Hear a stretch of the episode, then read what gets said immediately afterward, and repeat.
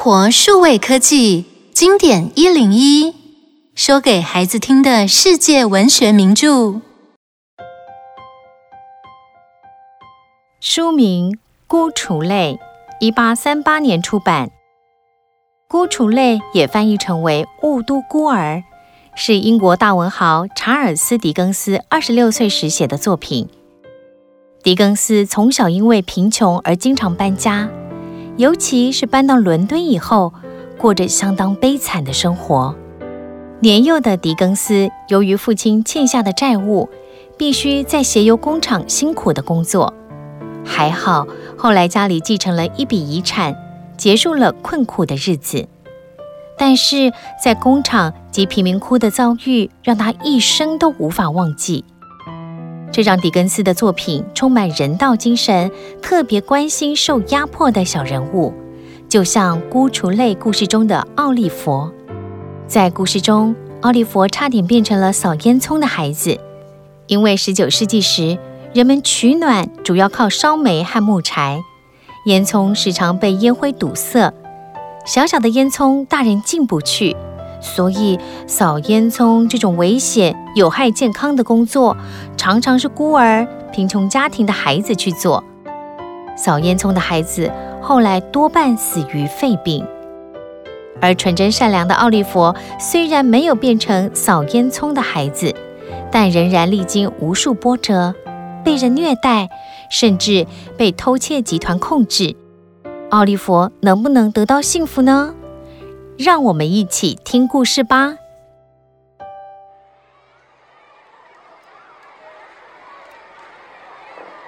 奥利弗是一个一出生就成了孤儿的小男孩。未婚怀孕的母亲生下他之后就去世了，没人知道谁是他的父亲。奥利弗在监狱般的孤儿院中成长。九岁时，教区执事班布尔先生。将奥利弗带去了救济院。奥利弗，现在开始，你就在救济院帮忙工作吧。是是是的，班布尔先生。在救济院里，奥利弗和其他孩子们每次都会用汤匙把碗刮得干干净净，因为每个人就只有那么一碗粥。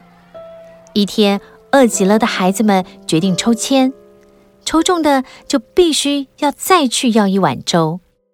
奥利弗抽中了签，战战兢兢地走上前来，手里拿着碗，提出了他的请求。嗯，对，对不起，先生，我还要一点。什么？你说什么？我的天哪！你胆敢再说一次？胖胖的班布尔先生对奥利弗的请求非常生气，立即做出决定：有个扫烟囱的人需要学徒，那就把奥利弗送去当学徒吧。这个扫烟囱的人手下已经有三四个学徒送了命，差点被扫烟囱人带走的奥利弗脸色发白，忍不住掉了眼泪。他苦苦哀求着，宁愿挨饿。挨打也不想被可怕的扫烟囱人带走。幸好救济院理事会的老推事拒绝在契约上签字。不久，教区雇佣的殡仪社老板接受了奥利佛，奥利佛就去殡仪社当学徒了。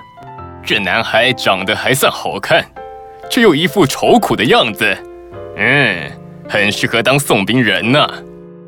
但是老板娘不喜欢奥利弗。只拿喂狗的食物给他吃，还让他睡在棺材旁边的地板上。另一个年纪比较大的学徒诺亚看不起来自救济院的奥利弗，又嫉妒他成为送兵人，时常欺负他，嘲笑他。有一天，喂，救济院的，你妈妈呢？她她死了。死了？怎么死的？啊，你要哭了吗？你你最好。别说我妈妈的事，最好你妈妈的事。很抱歉，救济院的，我很可怜你，但你必须知道，你妈妈肯定不是好人，她死的正是时候，不然的话，现在也就是在做苦工，或是被流放，最有可能的是被绞死。奥利弗听到这些话，非常的生气，冲过去疯狂的殴打诺亚。冰仪社老板娘站在诺亚那一边，将奥利弗关到地下室，还找来班布尔先生喊殡仪社老板。奥利弗，听到我说话吗？放我出去！听到我说话，你不害怕吗？不。到底怎么回事？先生，奥利弗发疯了，看他把我眼睛打得又红又肿的。哎呀！你是个好孩子，不是吗，奥利弗？他他侮辱我的妈妈。喂，万一你把诺亚打死了怎么办？你这个忘恩负义的家伙！你妈妈死了活该，报应还不够呢。不是的，你说我。哦，我的天哪！他说我说谎。老板，别光站着，快处罚他。奥利弗因此被毒打了一顿。当他回到自己房间时，便忍不住哭了。这可是坚强的奥利弗第一次哭泣呢。当晚，奥利弗决定逃跑。他想到以前听救济院的人说过，到伦敦就不怕没饭吃，只要肯工作，就不怕饿死在街头。所以，奥利弗偷偷跑掉了。他忍受着饥饿和寒冷的天气，足足走了七天。终于走到了伦敦。伦敦的街头人来人往的，好热闹啊！在这里，也许可以过更好的生活吧。可是，快要饿昏的奥利弗，现在只能全身无力地卧倒在一旁的阶梯上，默默地看着市集里的人们。这时，有个穿着奇怪衣服的男孩，好奇地看着奥利弗。嘿，小兄弟，你是怎么了？你不住这附近的吧？嗯，我已经走了七天了。七天？哇！我猜你想吃东西吧？没问题，看我的！来吧，站起来。他们走进市集，说着说着，突然男孩手中就有一条面包，接着帽子里又多了一块培根肉。原来他是个小扒手，天真的奥利弗不知道这诡计，还觉得这男孩好厉害。对了，我是道奇，大家都叫我机灵鬼。我是奥利弗，你有住的地方吗？看来你今晚要找地方睡觉了。不用担心，你可以住在费金那里，我带你去吧。道奇带着奥利弗离开干净的市集，走进落后肮脏的街区，转了好几个弯，最后来到一间旧房子。嘿，费金，这是我的新朋友，叫做奥利弗。你好，你好，奥利弗，很荣幸和你做朋友。我们都很高兴认识你。大家给奥利弗腾出个位子吧。你好，费金先生。奥利弗，先吃点东西。以后我会教你怎么工作的。费金其实是一个声名狼藉的罪犯，他带着一群孩子住在老房子里，谋生的方式就是到处偷东西。奥利弗很开心能有免费的食物和住的地方，但别的小伙伴每天都出门工作，他却一直待在屋子里。奥利弗也很想出门工作。费金先生，你真是位好心的人，请让我也出门工作吧。一天，渴望出门工作的奥利弗终于被允许和两个小伙伴道奇和查理出门工作。奥利弗心里一直在想，到底是要去哪里，做什么工作呢？当奥利弗发现他们的工作是当扒手时，已经太晚了。道奇和查理。趁着布朗罗先生在书摊前认真看书时，偷走了他口袋里的东西，就马上跑掉。亲眼看见两人偷东西的奥利弗又怕又慌，脑袋一片空白，也跟着跑了。发现东西不见的布朗罗先生看见逃跑的奥利弗，马上追了上去。小偷，有小偷，谁快挡住他！小偷，小偷，挡住他！抓住他！抓住那个男孩！先生，是这个男孩偷了你的东西吗？恐怕是的。不是我，警察先生，不是我。哼，小偷都是这样说的。警察将奥利弗逮住，交到法官那里。有趣的是，布朗罗再三考虑之后，似乎不愿意相信奥利弗是个扒手。你叫什么名字？过来，小乞丐，别在这里耍花样。你叫什么名字？呃，他好像生病了，我不能肯定就是这个孩子偷了我的东西。我，我，我不想再追究这件事了。这时，奥利弗脸色苍白的晕倒在地上，而糊涂的法官没有调查清楚就判刑了。这时，书摊老板赶了过来。等等，我是书摊老板，我都看见了，小偷不是他。老先生在看书时是另一个小孩偷东西，我要作证。于是，奥利弗被释放了。布朗罗先生将奥利弗带回家，与管家贝德温太太一起照料他。奥利弗在布朗罗家迅速康复，对他们的善意及照顾感到受宠若惊。亲爱的，感觉如何？很高兴，先生，非常感谢您，先生。哈哈，好孩子。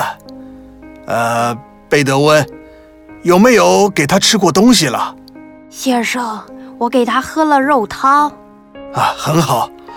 这样对你身体大有好处，你就放心的住下来吧。好景不长，由于害怕奥利弗对警察招供，费金找了恶棍比尔，计划将奥利弗带回去，趁着布朗罗先生要奥利弗帮忙送钱去书摊时，绑架了奥利弗。虽然奥利弗拼命想逃走报警，还是被小扒手道奇。查理和费金活生生拖了回来。亲爱的，你想逃吗？想报警对不对？我给你免费的食物，还给你地方睡觉，你怎么可以忘恩负义呢？费金很生气，狠狠地鞭打奥利弗。孩子们拿走布朗罗先生给他的钱，还把他全身的新衣服扯掉。奥利弗被抓回偷窃集团，但。更可怕的事情发生了。比尔身边有个女孩叫南希，她偷听到费金和比尔打算陷害奥利弗，很替奥利弗的安危担忧，便偷偷找到布朗罗先生帮忙。你说有奥利弗的消息？啊，我一直想把他找回来。本来我以为他骗了我，带着我的钱跑掉了。你说他有危险？是的，先生，他们不会放过奥利弗。我可以告诉你，他们躲在哪里。好心的女孩，你愿意站出来告发那些坏人吗？不，不，我不能。虽然比尔是个坏人，但我还是想回去。没料到费金已经猜到南希在搞鬼，早就派人去跟踪南希，发现他与布朗罗先生见面，准备解救奥利弗。费金告诉了比尔，比尔就气冲冲的去找南希。比尔，什么事？为什么这样看着我？你心里明白，你今晚被人看见了，你说的每个字都被听见了。天哪，比尔，我没说出你的名字，求求你饶了我吧！愤怒的比尔完全失去理智，疯狂的将南希打死了。之后，他逃往乡村。但是，一直被南希的鬼魂所困扰，于是决定返回伦敦寻找藏身之处，但却在逃跑中遇到了意外，吊死在屋顶上。另一方面，费金也被警察抓到，关进监牢里，准备被处绞刑。呃，先生，犯人就关在里面，这个孩子不适合一起去看吧？啊，的确不适合。但我想，这个孩子应该去见见他。警察带着布朗罗先生和奥利弗走向牢房。费金坐在床上，嘴里不停的喃喃自语：“费金，有人来看你了。”“是你们？你们来干嘛？带我出去！他们会相信你的。快把我弄出去！快啊！我来为你祷告，和我一起祷告吧。不，快带我出去！我们赶快走！快快快！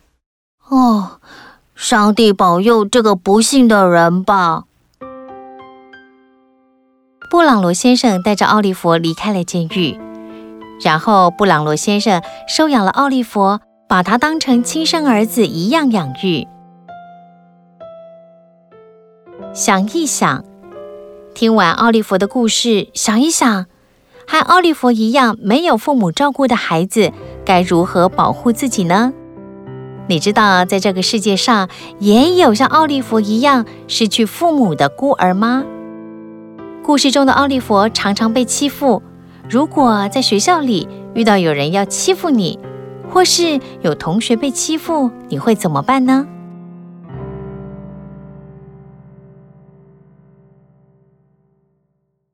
以上内容由有声书的专家生活数位科技提供。